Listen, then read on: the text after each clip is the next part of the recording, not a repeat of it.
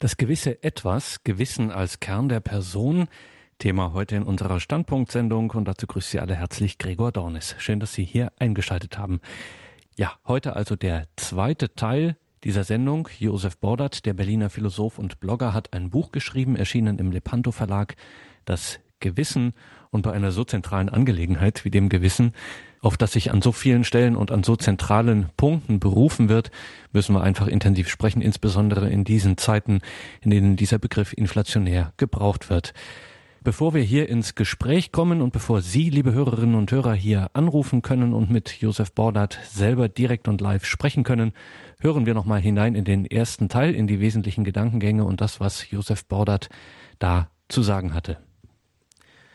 Eine Gestalt aus der griechischen Mythologie, zugleich der Titelcharakter eines antiken vorchristlichen Dramas, ein Mönch, der sich vom Kirchenkritiker zum Reformator entwickelt und eine junge Studentin aus München, die eine christliche Erziehung genoss. Antigone, Martin Luther und Sophie Scholl. Ihre gut tradierten Erfahrungen spannen über zwei Jahrtausende europäische Kulturgeschichte auf. Die griechische Mythologie und das antike Theater – der Übergang vom Mittelalter zur Neuzeit und die schlimmen Jahre der jüngeren deutschen Geschichte. Im Einzelnen völlig verschieden und unverbunden sind ihre Erfahrungen, doch umklammert von einem zeitlosen Phänomen, dem menschlichen Gewissen. Antigone, Tochter des Ödipus und der Iokaste, Ödipus Mutter, hatte zwei Brüder, Polyneikes und Eteokles. Sie kämpfen um die Macht in Theben und töten sich dabei gegenseitig. Wenn zwei sich streiten, freut sich bekanntlich immer ein Dritter. Im Fall Thebens ist dies Kreon. Die Macht bleibt damit zwar in der Familie, Kreon ist ein Onkel der Antigone, doch der neue Herrscher schwingt sich zum Tyrannen auf. Als erstes erlässt er ein Bestattungsverbot für Polyneikes, da dieser Theben verraten habe. Antigone will ihrem Bruder jedoch den Übergang in den Hades nicht verwehren.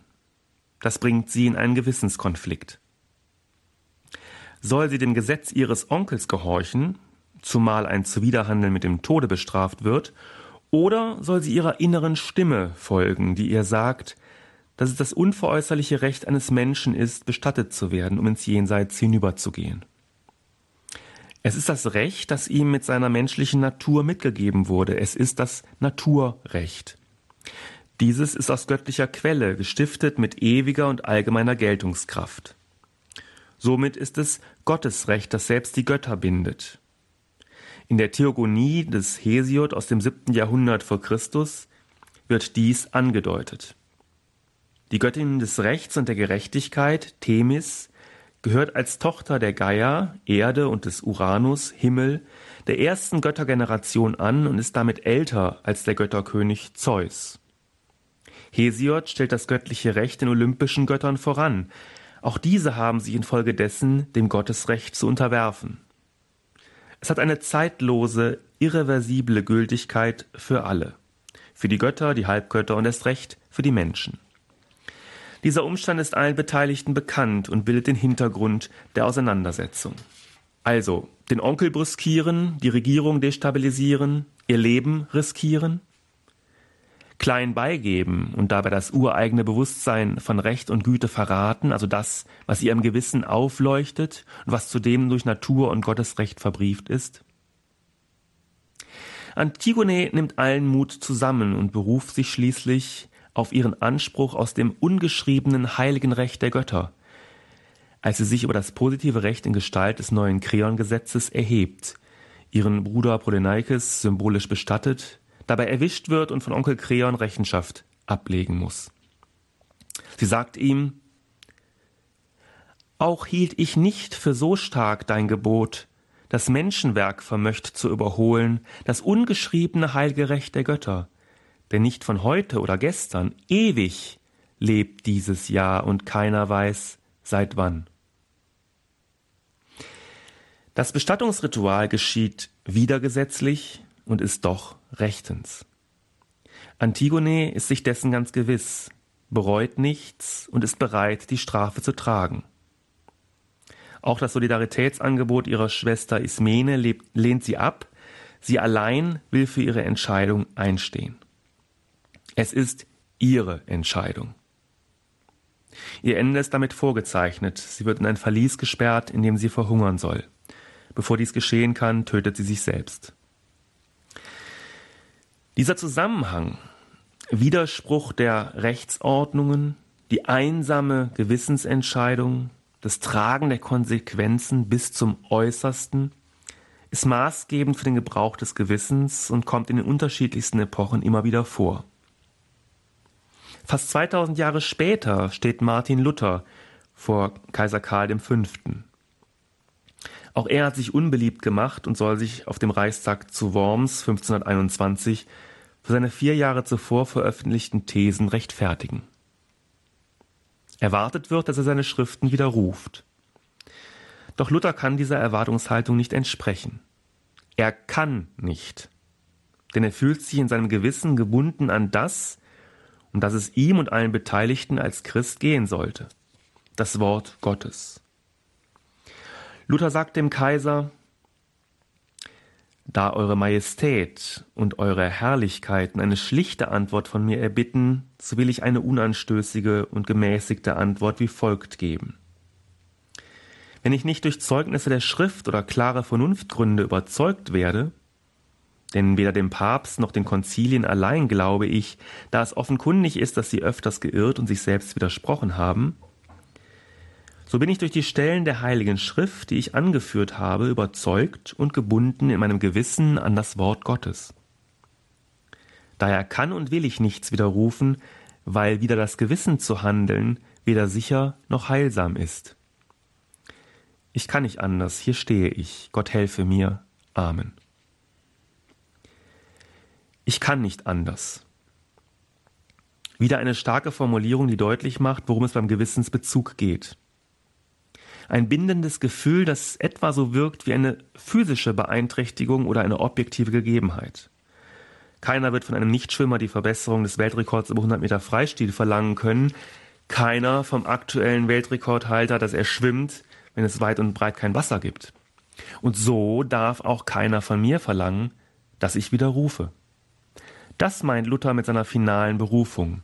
Mangelnde Fähigkeit und mangelnde Möglichkeit. Ich kann nicht anders. Wir machen wieder einen Sprung in der Zeit und landen im Sommer 1942 in München. An der dortigen Universität studiert Sophie Scholl Biologie und Philosophie. In ihrem evangelischen Elternhaus, die Mutter war vor ihrer Ehe Diakonisse, ihr Vater ein liberaler Bürgermeister, wurde ihr eine christlich-humanistische Erziehung zuteil. Als junges Mädchen begann sie, sich intensiv mit den Schriften des Kirchenvaters Augustinus zu beschäftigen, die ihr inmitten der NS-Diktatur Orientierung gaben. Ihre Briefe und Tagebuchaufzeichnungen offenbaren einen tiefen christlichen Glauben. Zusammen mit ihrem älteren Bruder Hans, der in München Medizin studierte, und einigen Freunden gründet sie die Widerstandsbewegung Weiße Rose, die Flugblätter gegen das Unrechtsregime Hitlers druckte und verbreitete. Im Freundeskreis rückte in den Diskussionen und bei der Planung dieser Aktionen eine Frage in den Mittelpunkt. Wie hat sich das Individuum in einer Diktatur zu verhalten? Die Antwort ist klar. Es hat sich zu erheben und zu widerstehen. Dieses Verhalten hat man oft Aufstand des Gewissens genannt. In der Tat sind die Widerstandskämpfer gegen die NS-Diktatur am besten unter dem Begriff des integeren Gewissens zusammenzufassen, das sich gerade dadurch auszeichnet, dass es nicht korrumpiert war wie das der meisten Deutschen, die sich nicht rührten, weil ihr Gewissen schwieg. Sie hatten es zum Schweigen gebracht. Bei ihnen war Hitler zumindest zeitweilig erfolgreich mit seinem Programm, das Gewissen zu überwinden, den Menschen vom Gewissen, seiner Meinung nach eine jüdische Erfindung, zu befreien und eine neue Moral zu lehren, in der es nicht um den Einzelnen geht, sondern nur noch um die Nation. Die Ethik des Nationalsozialismus umreißt Hitler wie folgt. Die Tafeln vom Sinai haben ihre Gültigkeit verloren. Das Gewissen ist eine jüdische Erfindung. Es ist wie die Beschneidung eine Verstümmelung des menschlichen Wesens. Die Vorsehung hat mich zum größten Befreier der Menschheit vorbestimmt. Ich befreie den Menschen von dem Zwange eines Selbstzweck gewordenen Geistes, von der schmutzigen und erniedrigenden Selbstpeinigung einer gewissen und Moral genannten Chimäre und von den Ansprüchen einer Freiheit und persönlichen Selbstständigkeit, denen immer nur ganz wenige gewachsen sein können. Der christlichen Lehre von der unendlichen Bedeutung der menschlichen Einzelseele und der persönlichen Verantwortung setze ich mit eiskalter Klarheit die erlösende Lehre von der Nichtigkeit und Unbedeutendheit des einzelnen Menschen und seines Fortlebens in der sichtbaren Unsterblichkeit der Nation gegenüber. An die Stelle des Dogmas von dem stellvertretenden Leiden und Sterben eines göttlichen Erlösers tritt das stellvertretende Leben und Handeln des neuen Führergesetzgebers, das die Masse der Gläubigen von der Last der freien Entscheidung entbindet. Die Geschwister Scholl gehörten zu denen, die sich nicht von dieser Last entbinden ließen, denen Gewissen und Moral keine Chimäre, kein Ungeheuer war. Sie werden zum Märtyrern ihres Gewissens, ihrer Moral. Am 18. Februar 1943 werden Sophie Hans und ihr Freund Christoph Probst von einem Hausmeister der Münchner Universität bei der Verbreitung eines Flugblatts ertappt und angezeigt. Noch am selben Tag werden die drei von der Gestapo verhaftet und intensiv verhört. Das Verhör von Sophie Scholl, das bis zum 20. Februar dauert, übernimmt Kriminalobersekretär Robert Mohr. Am 22. Februar wird Sophie Scholl zum Tode verurteilt wegen landesverräterischer Feindbegünstigung, Vorbereitung zum Hochverrat und Wehrkraftzersetzung. Noch am gleichen Tag wird sie durch das Fallbeil hingerichtet. Pfarrer Karl Alt, der ihr das letzte Abendmahl spendete, berichtet später über ihren furchtlosen Gang zur Exekution. Dem Gewissen zu folgen wird zum Verrat in einem Regime, das das Gewissen zum Monstrum erklärt, die Freiheit der Entscheidung als Last deutet und den Einzelnen von seiner Verantwortung entbindet. Die letzte Frage, die Mohr an Sophie Scholl richtet, klingt wie das Betteln um einen viel größeren Verrat, eben dem am eigenen Gewissen. Ob sie nicht letztlich doch der Meinung sei, so fragt Mohr, dass ihr Verhalten ein Verbrechen gegenüber der Gemeinschaft darstelle. Sophie Scholl verneint. Ich bin nach wie vor der Meinung, das Beste getan zu haben, was ich gerade jetzt für mein Volk tun konnte. Ich bereue deshalb meine Handlungsweise nicht und will die Folgen, die mir aus meiner Handlungsweise erwachsen, auf mich nehmen. Ich kann nicht anders, mag sie in Gedanken hinzugesetzt haben. Halten wir fest, Antigone, Martin Luther und Sophie Scholl stehen in verschiedenen Epochen der Menschheitsgeschichte aus völlig unterschiedlichen Gründen vor der weltlichen Autorität und berufen sich in ihrer Devianz auf das Gewissen, das mit natürlichem Recht und Götterrecht bei der Antigone oder natürlicher Vernunft und Gottes Wort bei Martin Luther in Verbindung gebracht und explizit bzw. implizit mit der Einsicht gerechtfertigt wird, Gott sei mehr zu gehorchen als dem Menschen. Dies ist ein christliches Prinzip, das wir aus der Bibel kennen. Auch hier taucht es in der klassischen Situation der Gewissensberufung auf. Die Jünger stehen vor der herrschenden religiösen Obrigkeit, weil sie deren Anordnungen missachteten. Sie taten dies auf Anweisung von höherer Stelle, das heißt auf Geheiß Gottes. Und sie brachten sie und stellten sie vor den Hohen Rat.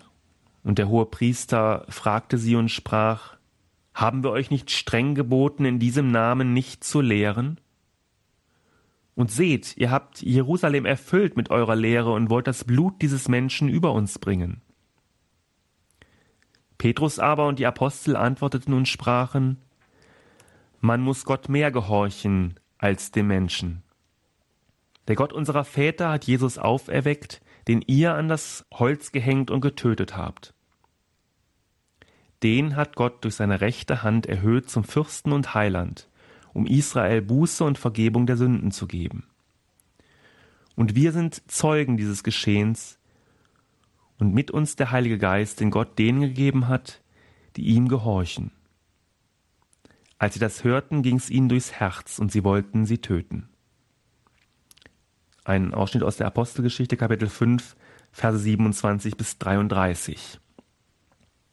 Man muss Gott mehr gehorchen als den Menschen. Das ist nicht die trotzige Reaktion von Querulanten, die sich wichtig tun, sondern die zentrale Einsicht der jungen christlichen Gemeinde, dass Glauben und Gewissen untrennbar miteinander verbunden sind. Eine Einsicht, die Mut machen soll, treu im Glauben zu stehen und die Verfolgungssituation zu ertragen, die sich in den ersten drei Jahrhunderten einstellte, überall dort, wo Christen lebten. Und auch heute sind ja Christen in der Welt mit Verfolgungssituationen konfrontiert und sind aufgerufen, in ihrem Gewissen fest und stark zu werden, um eben im Glauben fest und stark und treu zu bleiben. Doch kommen wir nun zum Begriff des Gewissens. Es gibt Begriffe, die oft verwendet werden und dennoch weiß kaum jemand so recht, was eigentlich damit gemeint ist. Oft sind es philosophische Konzepte, die nicht erschöpfend zu definieren sind, also Freiheit, Gerechtigkeit, Liebe, Glück. Und jeder Versuch, sie in den Griff zu bekommen, in den Begriff, bleibt Stückwerk. Jeder knappe Definitionsversuch scheitert an der Komplexität des Phänomens, jede einfache und auf den ersten Blick einleuchtende Annäherung, etwa in Form eines Aphorismus, lässt das Phänomen selbst unterbestimmt. Darum werden zu diesen Konzepten viele dicke Bücher geschrieben und ein Ende ist da auch nicht absehbar. Gewissen gehört auch dazu, ist auch so ein sperriges Phänomen. Der Gewissensbegriff ist kein leichter und vor allem kein unproblematischer. Dass er nicht leicht ist, liegt in seinem inflationären Gebrauch und seiner disparaten Verwendung begründet. Wir sagen etwa, jemand arbeitet gewissenhaft, eine andere hat nach dem Verzehr eines Stücks Schwarzwälder Kirschtorte ein schlechtes Gewissen. Ein dritter beteuert, nach bestem Wissen und Gewissen gehandelt zu haben, und jeder meint mit Gewissen etwas Ähnliches, doch nicht dasselbe.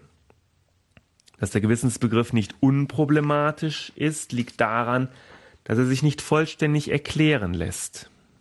Reste des Gewissensvorbehalts, der Berufung auf das Gewissen, der Gewissensentscheidung bleiben stets im Verborgenen, im Raum vorreflexiver Gewissheit. Daraus entsteht in der Moraltheorie, die wie jede andere Theorie auf intersubjektive Rechtfertigung angewiesen ist, ein unangenehmes Begründungsvakuum. Was also ist dieses Gewissen, von dem wir offenbar nur wenig wissen? Um sich der Bedeutung eines Begriffs anzunähern, ist es zumeist hilfreich, sich zunächst die Geschichte des Wortes anzusehen. Die Etymologie ist umso mehr ein Fingerzeig, je vielschichtiger ein Konzept heute gebraucht wird. Es lassen sich so die Spuren zurückverfolgen zu den unterschiedlichen Verwendungskontexten, die den Begriff auf ihre spezifische Art mitgeprägt haben. Das gilt insbesondere auch für den Begriff Gewissen. Das Wort Gewissen kommt vom althochdeutschen Givizani, aus dem sich das mittelhochdeutsche Wort Gewitzen entwickelte. Givizani ist eine Lehnübersetzung für den lateinischen Begriff Conscientia. Dieser wiederum ist eine Übersetzung des griechischen Syneidesis. Das Wort Givizani taucht um das Jahr 1000 in einer Glosse Notkos des Dritten auf. Notker, mit dem Beinamen Teutonicus, der Deutsche, war ein Benediktinermönch und gilt als einer der Väter der deutschen Sprache. Er versuchte das lateinische Conscientia, also etwa Bewusstsein, Gewissen, wörtlich Mitwissen, Mitwisserschaft, treffend ins Deutsche zu übertragen. Den Wortstamm Vizani nimmt Notker von Vizan, also Wissen. Die Vorsilbe Gi, die später zu G wird, deutet einerseits darauf hin, dass es sich um die Gesamtheit des Wissens handelt, also so wie etwa Gebirge die Gesamtheit der Berge meint oder Gewässer die Gesamtheit all dessen, was Wasser führt. Also ein allumfassendes Wissen im Sinne des Bewusstseins gemeint ist. Andererseits scheint das Präfix auf eine Intensivierung des Wissens hinzudeuten, also darauf anzuspielen, dass das Wissen des Gewissens ein besonders sicheres, klares Wissen ist, ein im Grade gesteigertes, potenziertes Wissen, ein sehr genau gewusstes Wissen. So wie Gewitter eine starke Form von Wetter ist und der Gedanke das Konzentrat des Denkens. Luther spricht ja, so haben wir gerade gehört, in diesem Sinne davon, dass wieder das Gewissen zu handeln nicht sicher sei, weil eben das Wissen des Gewissens ein besonders sicheres ist und uns das Gewissen selbst die Sicherheit gibt, richtig zu liegen. Schon vom Wort her lässt sich der Grundkonflikt um das Gewissen als Mitwissen erkennen. Womit genau teilt man sein Wissen?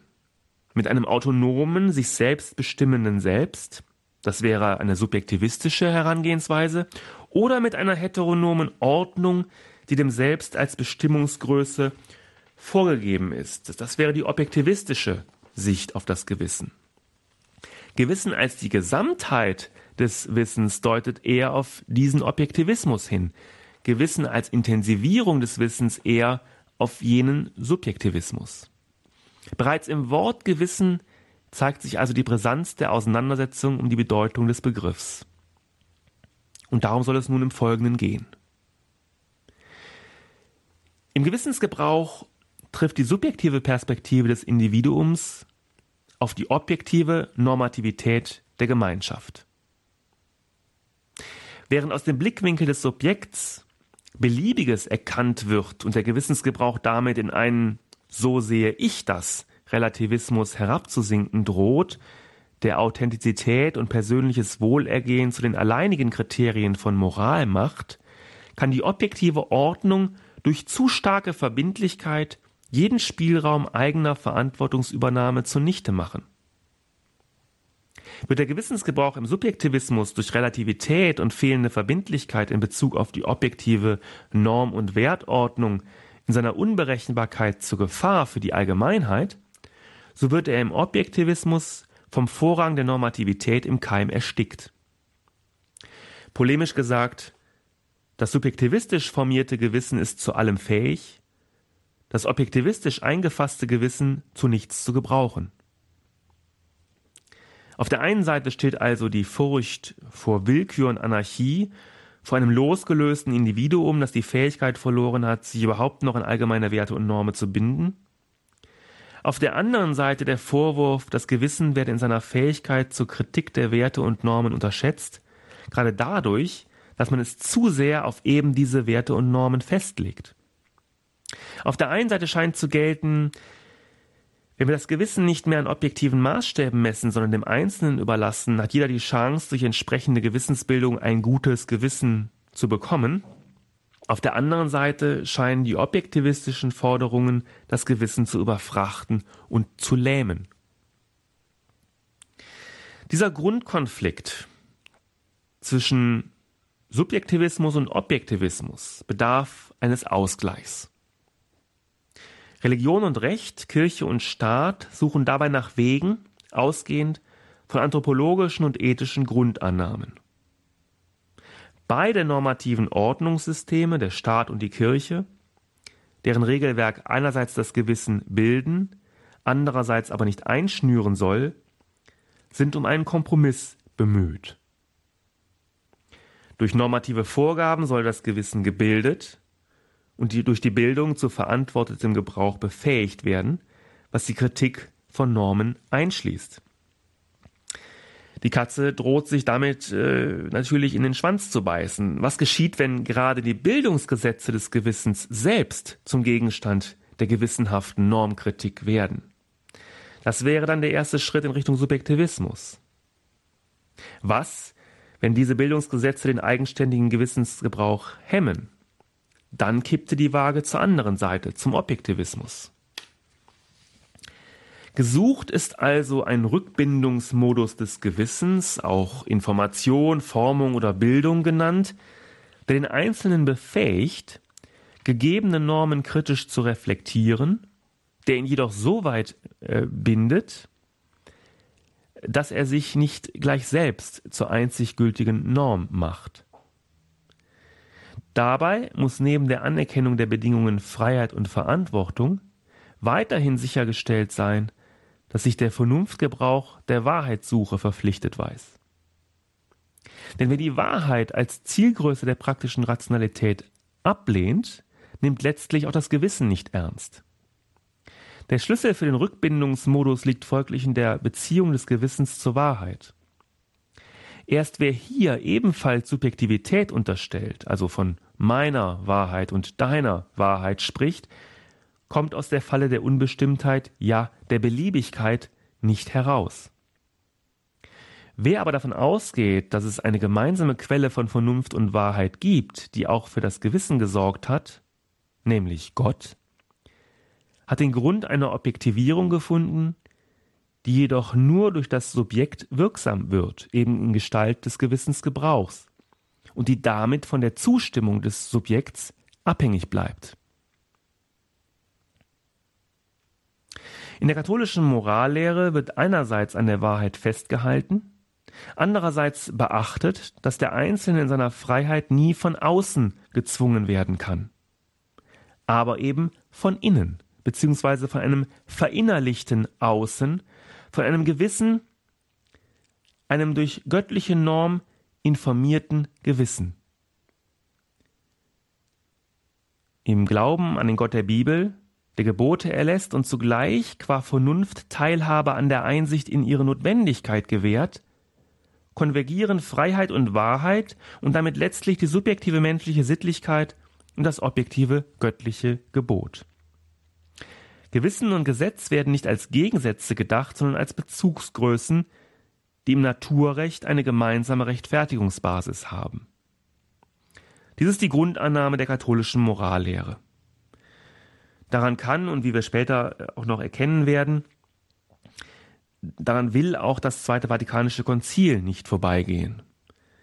Das Zusammenspiel von autonomer, aber von Gott durchdrungener Rationalität sowie heteronomer, aber in die menschliche Natur eingewobener Normativität setzt freilich die ständige Weiterbildung des Gewissens voraus, als sich selbst verstärkender Prozess in Richtung moralische Wahrheit. Fassen wir kurz zusammen. Das Gewissen ist also die Ausprägungsinstanz einer subjektiven Moralität, die genau dann nicht in Beliebigkeit fällt, wenn sie mit objektiven Normen korrespondiert, die der Mensch zuvor als unverzichtbare Basis seiner Gewissensbildung akzeptiert hat, und zwar aus Vernunftgründen, aus Einsicht in die Notwendigkeit, aus Respekt vor der Wahrheit, die ihm von Gott, der die Wahrheit ist, offenbart wird.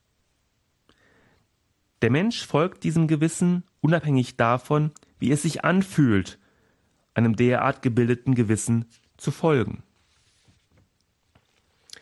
Drei Dinge führen hingegen in die Irre. Erstens das Leugnen der Bedingungen Freiheit und Verantwortung sowie die Reduktion der praktischen Rationalität auf einen bloßen Instinkt, wie sie im Scientismus vorzufinden ist, jener verweltanschaulichten, quasi religiösen Wissenschaftskultur, die dem säkularen Zugang zum Gewissen im Rücken steht. Zweitens die Überdehnung der subjektiven Aspekte und der Wegfall des Wahrheitsanspruchs, eine Gefahr, die vom modernen Liberalismus droht, das heißt von dessen moraltheoretischem Programm, dem ethischen Relativismus. Und drittens die Überdehnung der objektiven Aspekte, wie sie in Ideologien wie dem Faschismus und Kommunismus, beziehungsweise in deren streng normorientiertem Denken, dem Rechtspositivismus, in Erscheinung tritt.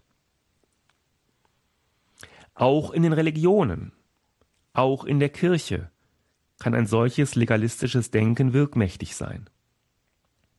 Im 19. Jahrhundert schlug dem Gewissensbegriff innerhalb kirchlicher Moraldebatten eine starke Skepsis entgegen, analog zu den Schwierigkeiten, die das Konzept der Religionsfreiheit verursachte. Der enge Zusammenhang von Gewissens-, Glaubens- und Religionsfreiheit wird daran deutlich. Aber mit dem Zweiten Vatikanischen Konzil hat sich diese Skepsis etwas gelegt. Bevor ich darauf zu sprechen komme, möchte ich noch einige grundsätzliche Bemerkungen zum Gewissen im Christentum machen.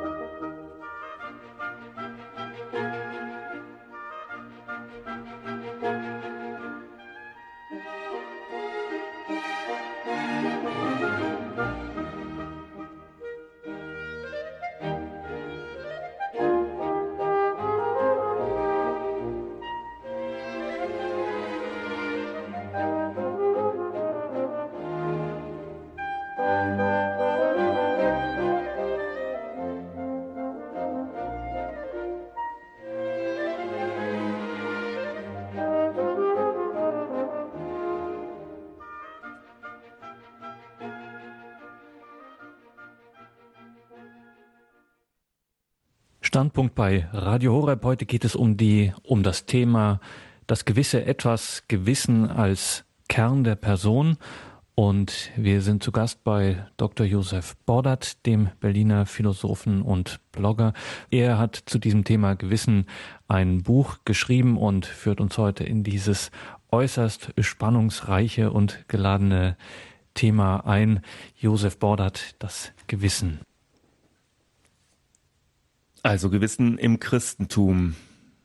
Ausgehend von der griechischen und der römischen Philosophie der Antike, die das junge Christentum beeinflusste, finden wir bis ins Mittelalter hinein immer wieder den Gedanken, das Gewissen sei eine in uns wohnende, uns deutlich zusprechende und sie doch zugleich eigentümlich entzogene Instanz, die wie etwas Fremdes im Kern unseres Selbst wirkt, als eine personale Mitte, die nicht von uns kommt. Für das Christentum ist Stimme Gottes eine gute Beschreibung, die verstehen lässt, was die paradoxe Charakteristik des Gewissens ausmacht. Vertrautheit und Unverfügbarkeit, Fremdheit und Persönlichkeit. Das Paradoxon des Gewissens ist der Ambivalenz der Du-Beziehung des gläubigen Christen zu Gott sehr ähnlich. Denn Gott ist den Christen einerseits der unnahbare, verhüllte, ganz andere, der sich ihm andererseits offenbart und so wurde wie er, ein Mensch.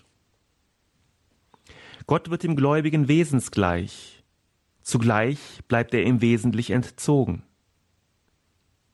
Das Verhältnis von Nähe und Distanz schöpfungstheologisch könnte man sagen Ähnlichkeit und Verschiedenheit, ist ein Geheimnis des Glaubens, das sich im Gewissen fortsetzt und dort eine spezielle Pointe erfährt. Die Beziehung bleibt intrapersonal die Spannung zwischen der Unbedingtheit des Gewissensmandats, der Offenbarung und einer prinzipiellen Unergründlichkeit der vorreflexiven Ursachen dessen, was uns im Gewissen als Forderung aufleuchtet, wird als besonders schmerzlich erlebt. Die Vorstellung des Gewissens als der Stimme Gottes in uns nimmt quasi die Spannung des Gottesbegriffs mit und trägt sie in die Struktur des Gewissensbegriffs ein. Und genau da wird das Konzept vom Zweiten Vatikanischen Konzil abgeholt. Die katholische Morallehre denkt das Gewissen nicht vom Menschen, sondern von Gott her. Zugleich erkennt sie dessen Wirksamkeit im Menschen. Sie sucht dazu im Anschluss an Thomas von Aquin den Ausgleich zwischen hetero- bzw. Theonomen, also Gebot und Gnade Gottes, mit autonomen Elementen, also Wille und Freiheit des Menschen. Zusammengehalten werden diese Elemente von der zwischen Gott und Mensch geteilten Vernunft als praktische Rationalität des Handelns, welche Einsicht in die Wahrheit gewährt. Diese Idee verlangt ein kluges Abwägen subjektivistischer und objektivistischer Argumente. Eine solche Abwägungsbemühung wird gerade auch in den Konzilstexten des Zweiten Vatikanischen Konzils über das Gewissen spürbar, die schon ihrem Selbstverständnis nach, nämlich als Konziliar, den Ausgleich der Positionen suchen. Das Konzil suchte also nach einem Kompromiss zwischen der christlichen Gebotstreue, also einem hetero- bzw. theonomistischen Objektivismus, wie sie seit Augustinus zentral ist und im protestantischen Pietismus etwa größte Bedeutung erhält, und einer säkularistischen Selbstgesetzgebung, das wäre der autonomistische Subjektivismus, die den Menschen und sein Gewissen von jeder objektiven Bindungs- und Bildungsinstanz entpflichtet, indem die Vernunft als selbstgenerierend und regulierend gedacht wird und sich an keiner objektiven Wertsphäre auszurichten braucht. Weil das Gewissen in der Morallehre der katholischen Kirche eine so große Bedeutung hat, wurde der Begriff vom Zweiten Vatikanischen Konzil intensiv und kontrovers verhandelt. Schließlich bekamen die Konzilstexte, die das Gewissen thematisieren, namentlich Lumen Gentium und Gaudium et Spes, den theologisch verbindlichen Rang einer Konstitution in der Pastoralkonstitution Gaudium et Spes, der eine Synthese der gegensätzlichen Positionen darstellt, findet sich eine interessante Bestimmung des Gewissens. Ich zitiere.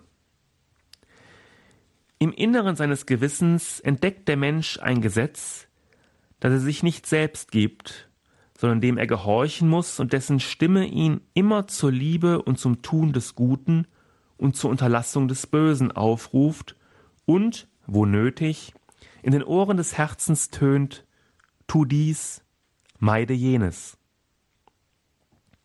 Denn der Mensch hat ein Gesetz, das von Gott seinem Herzen eingeschrieben ist, dem zu gehorchen eben seine Würde ist und gemäß dem er gerichtet werden wird. Nicht selten jedoch geschieht es, dass das Gewissen aus unüberwindlicher Unkenntnis irrt, ohne dass es dadurch seine Würde verliert. Das kann man aber nicht sagen, wenn der Mensch sich zu wenig darum bemüht, nach dem Wahren und Guten zu suchen und das Gewissen durch Gewöhnung an die Sünde allmählich fast blind wird. Wer es nochmal nachlesen möchte, das ist Nummer 16 in Gaudium et Spes. Diese Definition umfasst alles, was es braucht, um die katholische Auffassung vom Gewissen zu verstehen, als Abwägung von Subjektivismus und Objektivismus. Es erscheint in ihr eine Haltung, die sich durch ein großes Abwägen des einerseits andererseits charakterisieren lässt, das bis an die Schmerzgrenze der Selbstverständigung einer Religionsgemeinschaft geht. Einerseits geht es beim Gewissen nicht um den konkret praktizierten religiösen Glauben. Andererseits kommt das Gewissen ohne die Wahrheit, die allein in Gott ist, nicht aus. Gerichtet wird der Mensch also nicht danach, ob er katholisch ist, sondern danach, ob er seinem Gewissen folgte und damit seiner Würde gemäß gelebt hat. Der Mensch bleibt jedoch aufgefordert, nach dem Wahren und Guten zu suchen, also nach Gott, um nicht aus Unkenntnis mit und durch den Gebrauch des Gewissens moralisch zu irren.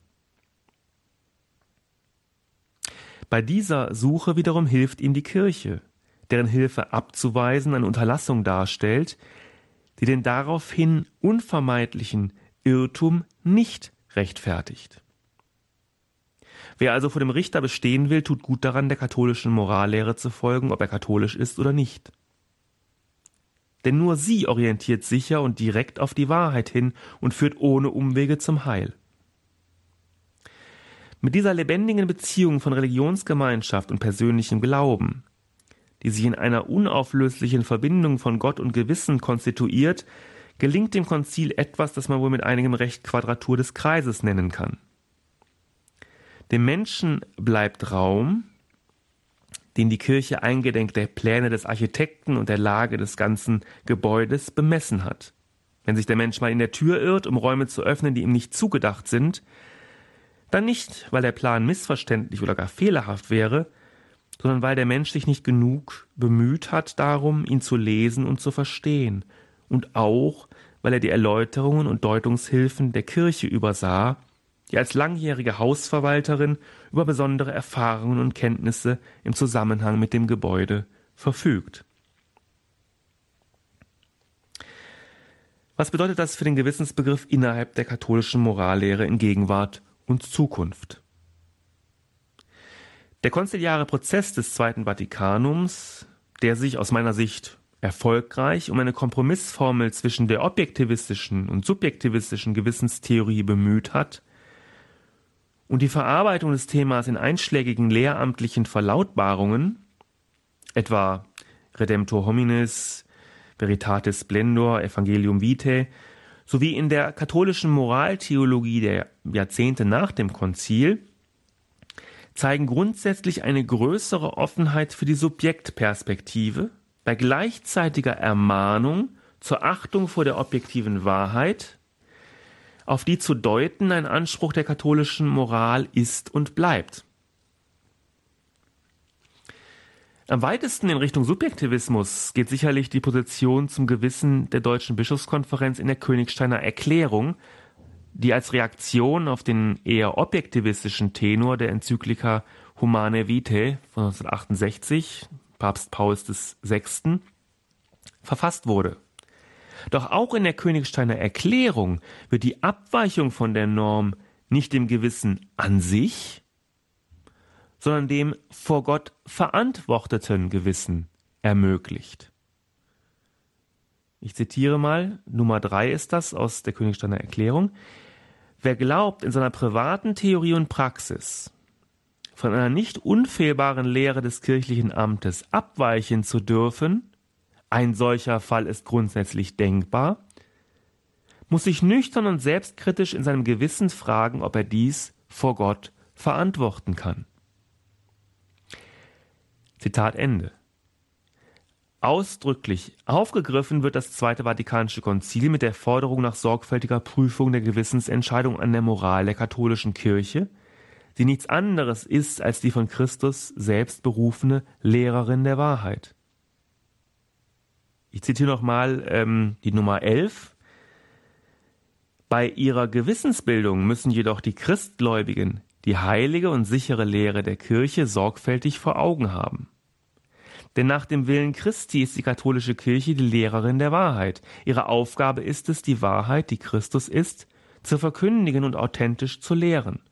Zugleich auch die Prinzipien der sittlichen Ordnung, die aus dem Wesen des Menschen selbst hervorgehen, autoritativ zu erklären und zu bestätigen. Allerdings, das findet man dann in Nummer 16 der Königsteiner Erklärung, soll dadurch die Bildung eines selbstständigen Gewissens keinen Schaden nehmen.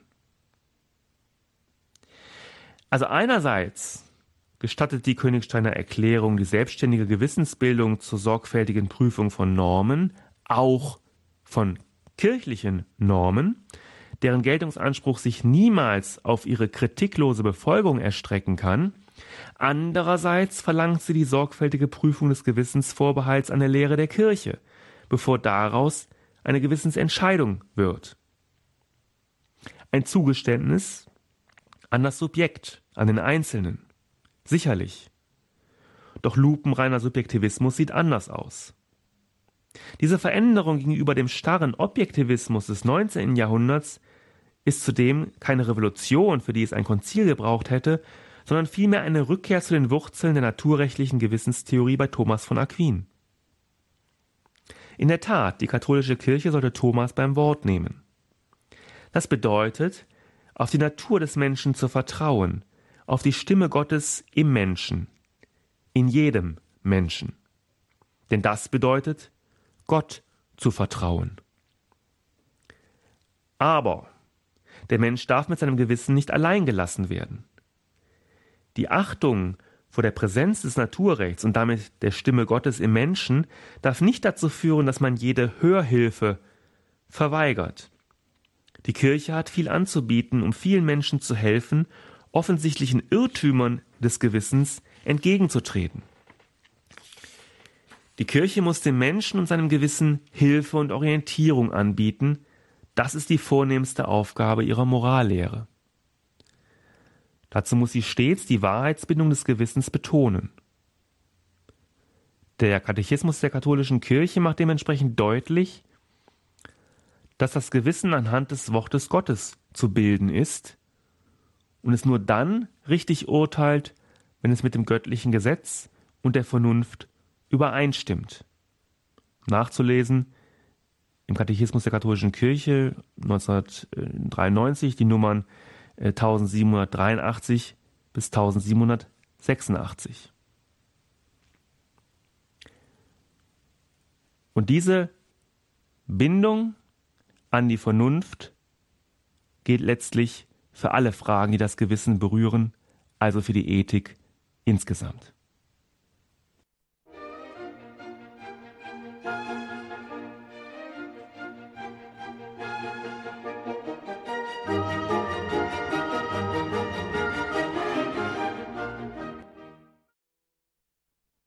Und da sind wir wieder zurück in der Standpunktsendung heute, wo es um das Gewissen geht.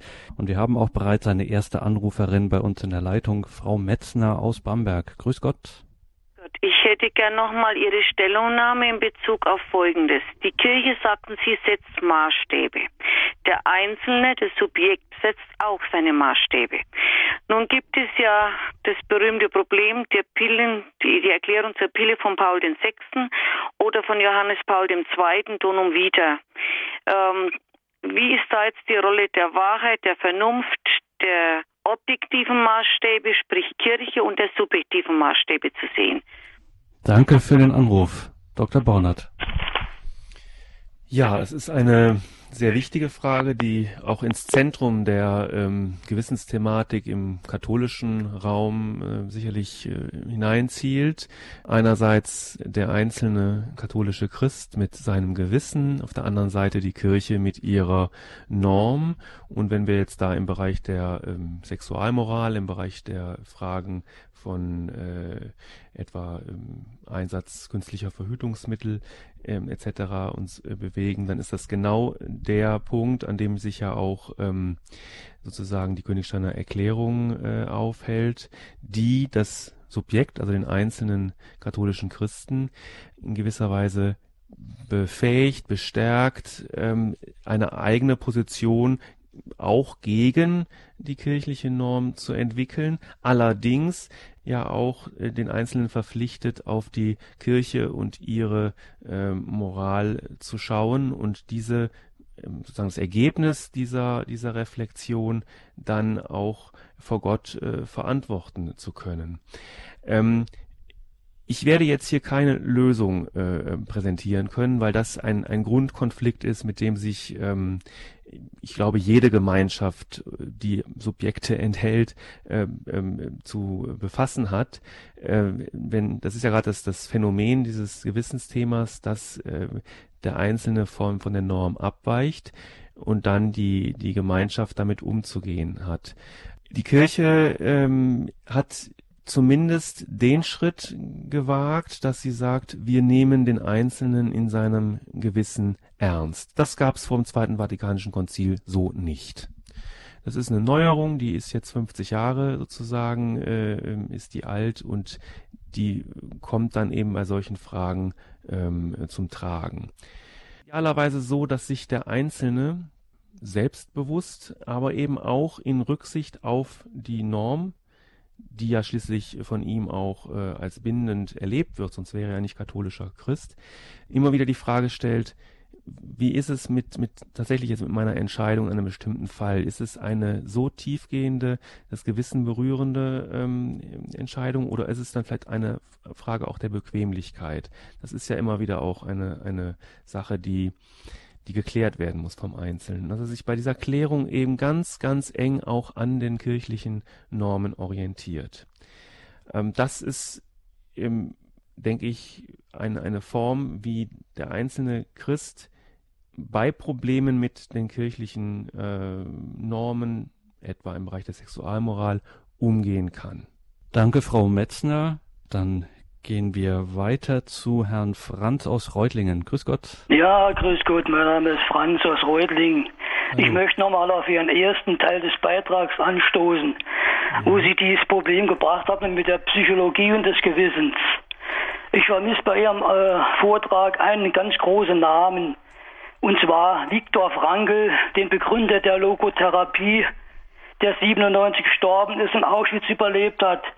Ja. Und von diesem Mann gab es bereits 1974 das Buch Der unbewusste Gott. Und darin greift er das Thema Existenzanalyse des Gewissens ganz gut auf. Und ich bin zwar laut Lohnsteuerkarte römisch-katholisch, aber ich habe durch diese äh, Beschäftigung mit dieser Logotherapie Frankels quasi über einen Umweg zu meinem religiösen Glauben gefunden und erstmals wurde ich konfrontiert mit meinem Gewissen vor nahezu 40 Jahren. Ich war in jungen Jahren mal ein Trinker, bin seit über 37 Jahren trocken und habe quasi zwischen äh, Staatsanwaltschaft und psychiatrischen Gutachtern musste ich Stellung beziehen zu einer Körperverletzung. Und damals sagte ich kurz und bündig, ich bin schuldig, ich bitte die Person um Vergebung. Und äh, das Wunder geschah. 14 Tage später war ich wieder äh, äh, von einer Anstaltsärztin ins Büro gerufen worden mit der Mitteilung, die Anzeige wurde gegen Sie wegen Körperverletzung zurückgezogen. Mhm. Und das war mein bahnbrechendes Erlebnis und ich glaube fest und ganz, die Stimme Gottes blüht im Verborgenen als Gewissen. Mein Beitrag.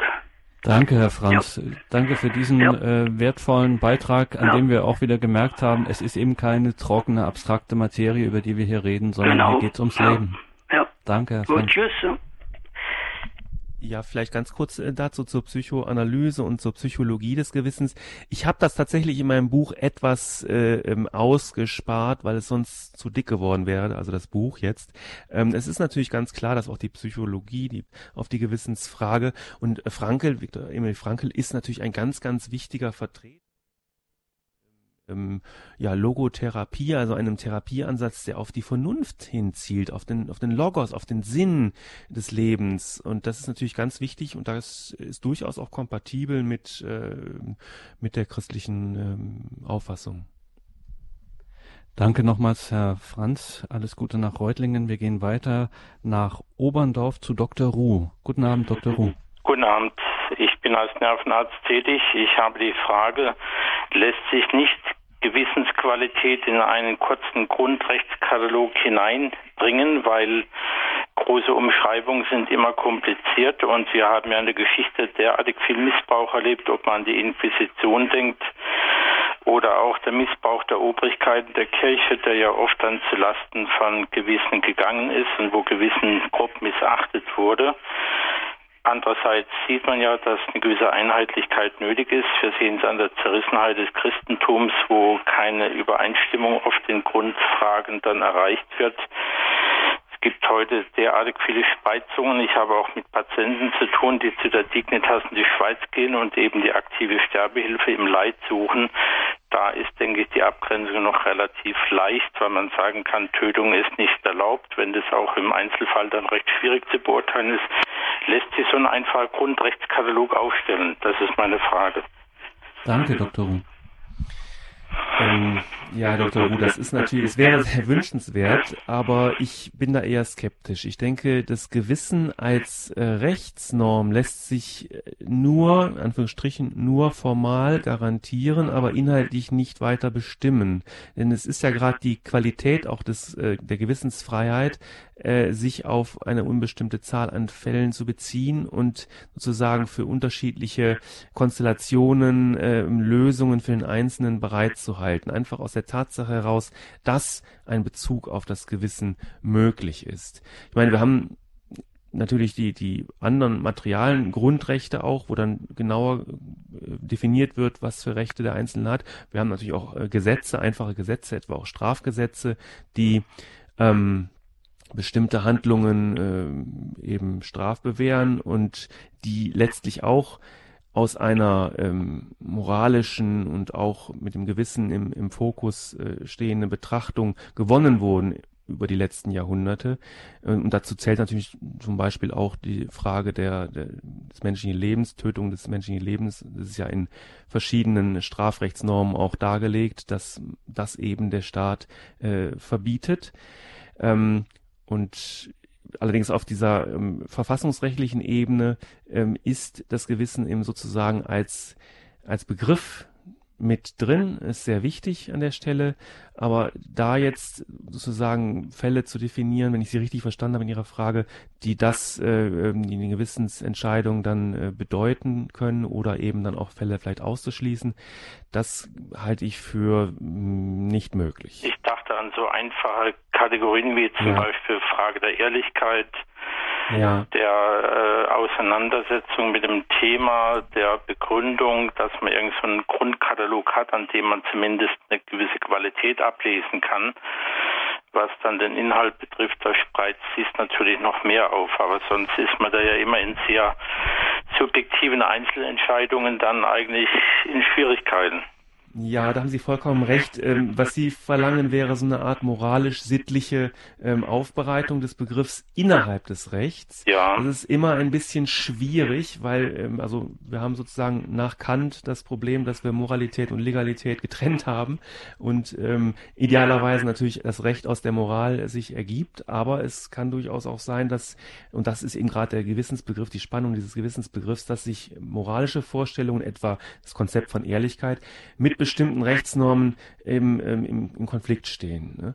Und äh, insofern ähm, ist das, man kann natürlich in Erläuterungen, in Kommentaren, in dem, was sozusagen dann auch in der Gesellschaft darunter verstanden wird, kann man das so füllen. Da kann man bestimmte Kriterien ansetzen und sagen, ähm, das gehört unbedingt dazu. Und im konkreten Fall gibt es ja immer noch die Gewissensprüfung, wo dann etwa ein Gewissensbezug auch auf Ehrlichkeit hin äh, getestet äh, werden kann. Wenn das sozusagen dann ähm, vielleicht Sie ich an denke, heute, etwas versöhnen kann.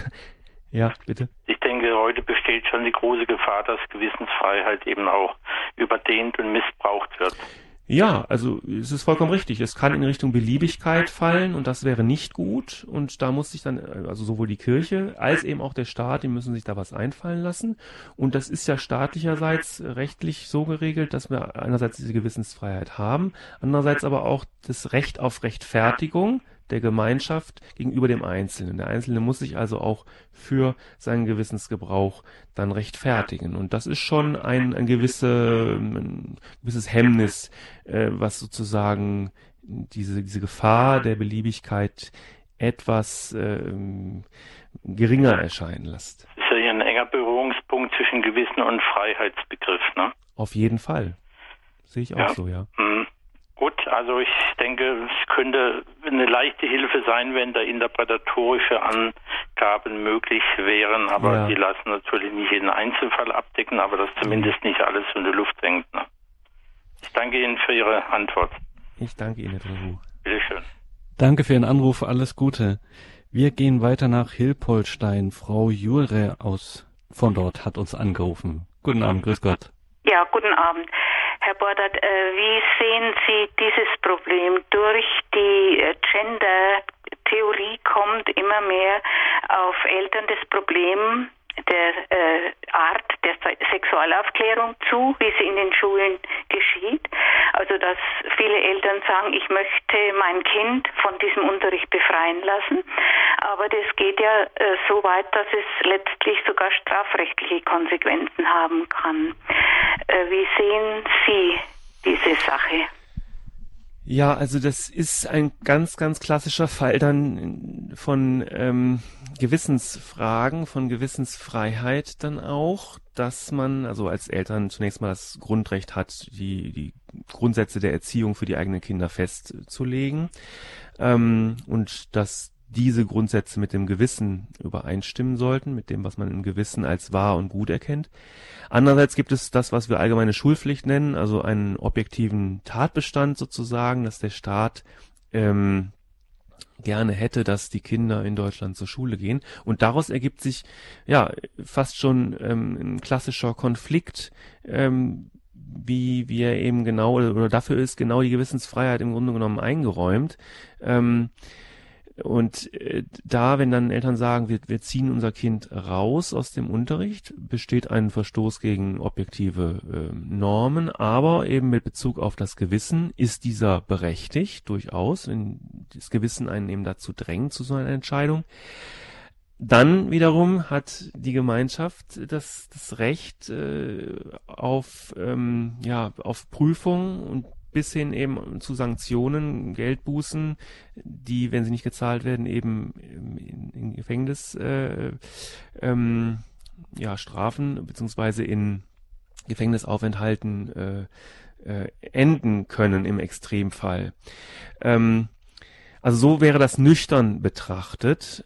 Also diese diese Frage der der ähm, Teilnahme an bestimmten Schulfächern, Schulunterricht ja oder nein, ist wirklich eine, ein, ein gutes Beispiel, wenn man so will, für ähm, Gewissensfreiheit, für die Möglichkeit, sich einer objektiven Gegebenheit zu entziehen. Ich weiß, dass es natürlich im Einzelfall ähm, sehr, sehr schwer ist, ähm, dann sich auch sozusagen dazu durchzuringen, das durchzuhalten.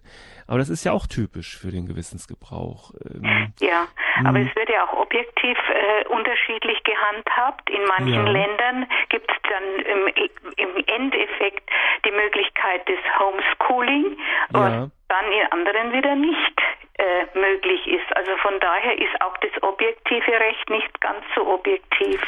Sie meinen jetzt andere Bundesländer oder andere Staaten? Ja, äh, äh, andere also ich weiß es deutlich ja. von anderen Ländern. Ja, also äh, etwa USA oder ja, ähm, ja, mh, ja. ja.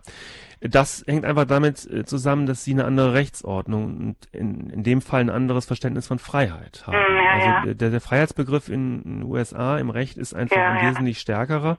Ja. Bei uns in Europa ist eher so das Problem oder das, das Phänomen der Gleichheit ein sehr gewichtiges im, im Recht. Das hat historische Gründe. Mm. Und äh, das ist dann tatsächlich eine unterschiedliche äh, Normativität, ja. Ja, ja. Äh, mhm. man überlegt dann, über welche Möglichkeiten zu kämpfen es gäbe. Aber da, da hat man gar nicht viel. Also man kann natürlich langfristig auf eine Änderung der Gesetzeslage hinwirken, ja, auch in ja, Deutschland. Ja, genau. Etwa nach US-Vorbild, dass man sagt, das hat sich bewährt, das muss man dann mit Studien unterfüttern und sagen, mhm. das könnte eine Möglichkeit auch für uns sein. In, in, in Deutschland. Ähm, das ist ja, das ist ja immer die Möglichkeit, dass man aus dem mhm. Gewissenskonflikt heraus die Normativität verändert. Das ist natürlich eine sehr langfristige Angelegenheit. Ja, ja, genau. Man muss ja jetzt entscheiden. Die Kinder sind ja, ja jetzt da. Ähm, mhm. Ja. Das, also es ist typisch, das ist ein, genau diese, dieser Effekt, dass man nicht mehr weiter weiß, das ist, das ist genau dieser Gewissenskonflikt. Ja. Und ähm, ja. da müsste man dann im Einzelfall schauen und ähm, was jetzt da wirklich eine auch eine kluge Entscheidung ist, mhm. inwieweit man vielleicht auch sich mit der mit der Objektivität der Gegebenheit anfreunden kann, ob es Kompromissmöglichkeiten gibt. Mhm. Also ich suche sozusagen nach Auswegen, Sie merken das, ähm, die praktikabel sind aber grundsätzlich ist das eben ein typischer Fall von, von Gewissenskonflikt. Ja, mm, ja, ja, ja mhm. genau. Ja, ja. dann äh, müssen wir es so stehen lassen. Ich danke Ihnen, Herr Dr. Bordert. Ich danke Ihnen auch. Und wenn Sie persönlich betroffen sind, wünsche ich Ihnen alles, alles Gute. Dankeschön. Ja? Danke, alles Gute für Sie. Danke für diesen Anruf. Wir gehen weiter nach Herzogenaurach zur Frau Krämer. Grüß Gott, Frau Krämer. Ja, grüß Gott, ähm, Dr. Bordert. Herzlichen Dank für Ihren Vortrag und Sie haben so wunderschöne Sachen schon angesprochen mit den Geboten Gottes, Objektivität etc. etc. Und vor allen Dingen, was mich sehr gefreut hat, Sie haben auch die Wahrheit angeführt und dass Jesus Christus ja selber die Wahrheit in Person ist. Und wenn das jetzt doch so ist, wenn ich jetzt halt nicht bereit bin, nach der Wahrheit zu suchen, ich spreche jetzt zum Beispiel von mir, dann, ja, dann betrüge ich mich ja selber. Und nur das ist es ja die Wahrheit, die uns auch die Sicherheit, die Gewissheit gibt. Da sind wir jetzt also wirklich auf dem richtigen Weg. Und der liebe Gott hat ja keine zweierlei Menschen erschaffen, ähm, Politiker, für die es das Wort Gottes und sein Wille nicht gilt und für jene, die es gilt. und mhm. da möchte ich jetzt noch ein Wort anfügen und zwar vom Herrn äh, Kardinal Brandmüller emeritiert. Er sagte einen Satz, die Verabsolutierung des Individualismus. Und dann ist mir auch noch eingefallen, Kardinal ähm, John, äh, der selige Kardinal John Henry Newman äh, sagt auch, also äh, es gibt kein Recht auf Eigensinn, ganz klar. Ich meine, der mhm. Mensch ist frei, äh, Gott sei Dank, das ist, das ist eine Ebenbildlichkeit Gottes, der freie Wille, der ihm ja die Wahlmöglichkeit gibt. Und ähm, wenn ich jetzt dann auch an unsere äh, Gründerväter der, des Grundgesetzes denke, ja. die haben schon gewusst, warum sie diese Dinge da eingefügt haben. Und das ist leider Gottes ja heutzutage sehr, sehr in Gefahr. Es wird immer mehr ausgehöhlt. Und Gott sei Lob und Dank gibt es das Lehramt der Kirche, weil es kann nun nicht sein, hier stehe ich und hier, ich kann nicht anders, weil es gibt ja nicht nur jetzt in Gänsefüßchen das Wort Gottes, sondern auch die Überlieferung und das gehört alles zusammen. Sie haben die wunderschöne Humane Vita 68 angesprochen, also sowas Herrliches, so ein und das ist ja für alle Menschen äh, guten Willens. Das ist ja nicht rein katholisch, jetzt sagen wir jetzt so, ne? speziell für alle Menschen guten Willens. Also wunder, wunderbar. Preise den Herrn, die Menschen, die bereit sind, nach zuerst das Reich Gottes und seine Gerechtigkeit zu suchen. Alles andere kommt dazu. Danke, Frau Krämer. Vielleicht Dr. Wordert möchte was dazu sagen. Ja. Ja, erstmal vielen herzlichen Dank. Ähm, ja. Also es ist tatsächlich so, dass der Wahrheitsbegriff wieder stärker auch in moralischen Debatten eine Rolle spielen muss. Da, äh, da geht also wirklich nichts dran vorbei und dass der so ein bisschen ausgeklammert wird, äh, ist ein ganz großes Problem. Das sehe ich auch so. Und äh, dass wir den Gottesbezug in der Verfassung haben, da bin ich auch sehr glücklich drüber. Ihnen alles Gute. Danke, Frau Krämer. Alles Gute nach Herzogenaurach. Gottes Segen. Wir gehen weiter nach Königswinter. Frau Albers hat uns angerufen. Grüß Gott. Ja, grüß Gott. Ich bedanke mich auch herzlich für die Sendung. Ich finde es sehr spannend. Ähm, ja, vielleicht ganz, ganz konkret. Die Menschen eben, es wurde schon angesprochen, die Ehe, die, das Verhalten miteinander. Aber ich meine jetzt zum Beispiel in der Scheidung oder die Scheidung ist für mich ein großes Thema ähm, im Zusammenhang mit dem Gewissen. Und Sie sagten eben, dass die Kirche die Aufgabe hat, den Menschen zu helfen, die Gewissensentscheidungen zu finden. Ähm, mich interessiert, was ist, immerhin geht es um zwei Personen und ich finde es so schwierig, wenn zwar beide katholischen Glaubens sind, aber wir Menschen sind ja nicht gleich fähig, uns mit dem Glauben auseinanderzusetzen. Mhm. Den einen interessiert es mehr, den anderen nicht und dass dann auf einmal durch eine Gewissensentscheidung eine Scheidung äh, zustande kommt für eine Person der beiden und, und der andere hat gar keine Ahnung davon. Ich bin ähm, ich würde gerne, ich habe mich viel mit dem Gewissen beschäftigt und äh, bin auch selbst betroffen. Mhm. Ich würde gerne Hilfe hören, wie kann man, wie könnte man Scheidungen vielleicht verhindern durch Hilfe der Kirche, durch äh, also man ist schlecht ja. beraten, wenn man es ähm, ja den äh, dem dem Staat oder den ja. ja die also die Kirche scheidet nicht, bescheidet uns nie. Das macht nur genau. der Staat letztendlich. Also die, die, vollkommen richtig, die Ehe ist in der Kirche als Sakrament, äh, erscheint sie, dass sich die Ehepartner ähm, gegenseitig spenden vor Gott und das ist auf Ewigkeit, Ehe, ewig angelegt und äh, kann also nicht durch einen einfachen äh, Rechtsakt sozusagen aufgehoben werden, wie das eben bei der Zivilehe der Fall ist, wo es also mittlerweile relativ unkompliziert ist, auch wieder auseinanderzugehen. Äh, das sind dann technische Details, die geklärt werden müssen, aber grundsätzlich ist das ja fast schon in Anführungsstrichen normal, dass Ehescheidungen passieren. Ich habe auch relativ viele Menschen in meinem Bekanntenkreis, äh, die ähm, diese Scheidungs- oder Trennungserfahrungen ähm, machen mussten. Ähm, Entschuldigung, ich will das nicht als normal ansehen. Ich will nein, nein, ich, ich habe es auch in Anführungsstriche gesetzt, glaube ich. Ich habe es hoffentlich äh, auch verbal äh, deutlich gemacht, dass ich es auch nicht normal finde. Mhm. Äh, also normal in Anführungsstrichen für die Gesellschaft ist es, scheint es ein, eine Art Normalität zu sein, äh, Beziehungen äh, eben so zu beenden, wenn es also nicht mehr funkt oder wie auch immer, wenn es nicht mehr so läuft, dann geht man auseinander. Ähm, das sieht die Kirche anders. Äh, was kann die Kirche tun? Das ist natürlich eine Frage, die, die in die Pastoral hineingeht, wo man wirklich ähm, vielleicht einfach, hm, ich weiß nicht, ob mehr Angebote da sein müssen. Es gibt Angebote für Ehepaare, bei denen bereits ähm, wo es eben kriselt, sage ich jetzt mal, wo eben Probleme auftreten. Ähm, klar, wenn natürlich unterschiedliche Glaubensvorstellungen da sind, Sie haben das vorhin angedeutet, äh, dann ist es immer äh, schwierig, also die Kirche als Beraterin ins, ins Boot zu holen.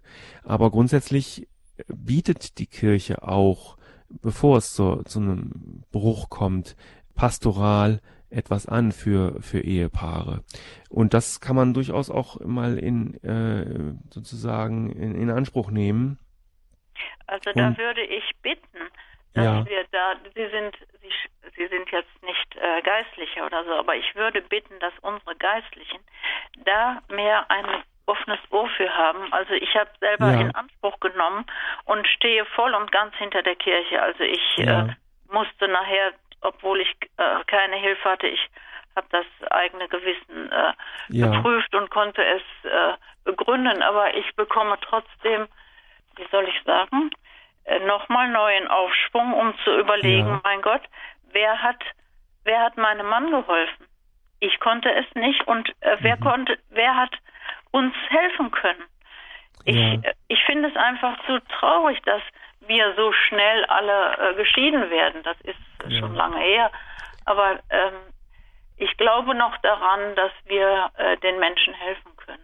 Ja, daran glaube ich auch ich ganz fest. Ich würde es sehr gerne selber tun, aber ähm, äh, ich bin nicht professionalisiert. Aber manchmal kann aber auch äh, ein guter Freund, eine gute Freundin schon Anstoß geben, ähm, eine Beziehung sozusagen neu zu gestalten mit neuem äh, Elan sozusagen anzugehen. Aber klar, es ist eine zentrale pastorale Aufgabe und ähm, ich äh, kann das auch nur unterstreichen und werde das auch weiterleiten, zum Beispiel äh, meinem Pfarrer mal sagen.